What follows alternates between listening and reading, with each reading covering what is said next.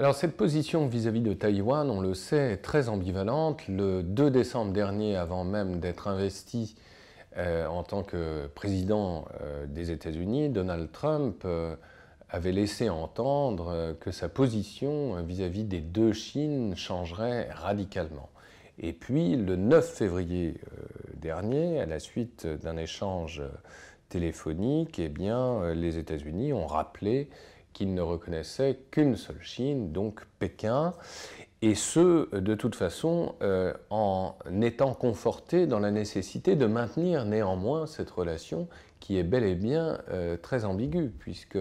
rappelons que depuis 1979, la Chine a signé un Taiwan Relations Act qui lie donc les États-Unis à l'avenir stratégique même de Taïwan et qui permet à tout moment à la 7e flotte américaine notamment d'intervenir euh, en soutien des Taïwanais contre une agression euh, communiste chinoise. Donc maintien de l'ambiguïté et en même temps, il faut bien le dire,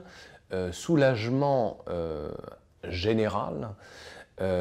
côté américain d'une certaine manière, mais aussi et surtout du côté chinois, parce qu'en définitive, l'enjeu taïwanais est un enjeu national véritablement. C'est-à-dire que si Xi Jinping, le président chinois, venait à, euh, je dirais, faiblir sur la question de Taïwan, la légitimité même du Parti communiste en serait altérée, surtout à la veille, rappelons-le, de cette échéance très importante, celle du 19e congrès du Parti communiste chinois qui aura lieu à l'automne prochain. Donc, soulagement relatif, d'emblée euh, contredit par euh,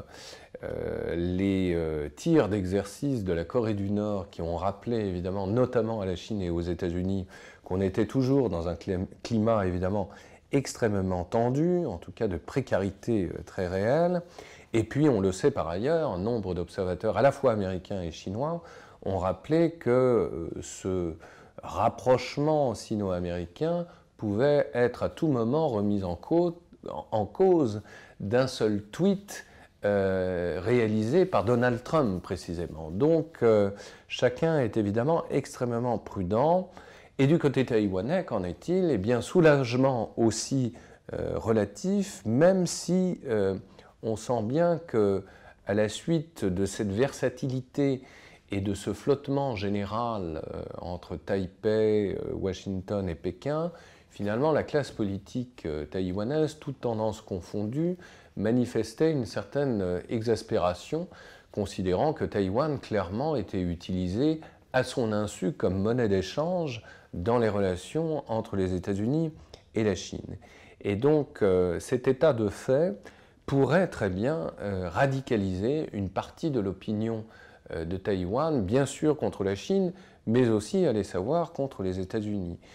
D'autant que cette partie déjà radicalisée parmi les jeunes essentiellement de l'opinion taïwanaise se trouve confortée dans sa lutte contre la Chine continentale notamment, euh, par rapport aux événements de Hong Kong sur lesquels nous reviendrons, euh, puisque Hong Kong euh, et un certain nombre de députés, je dirais pro-indépendantistes hongkongais, ont maille à partir évidemment avec les autorités de Pékin.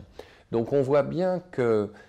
tout cela ne va pas forcément dans le sens d'un apaisement des tensions, bien au contraire, c'est-à-dire que Taïwan risque par là même de se radicaliser à mesure où euh, les relations entre Pékin et Washington se tendent de nouveau.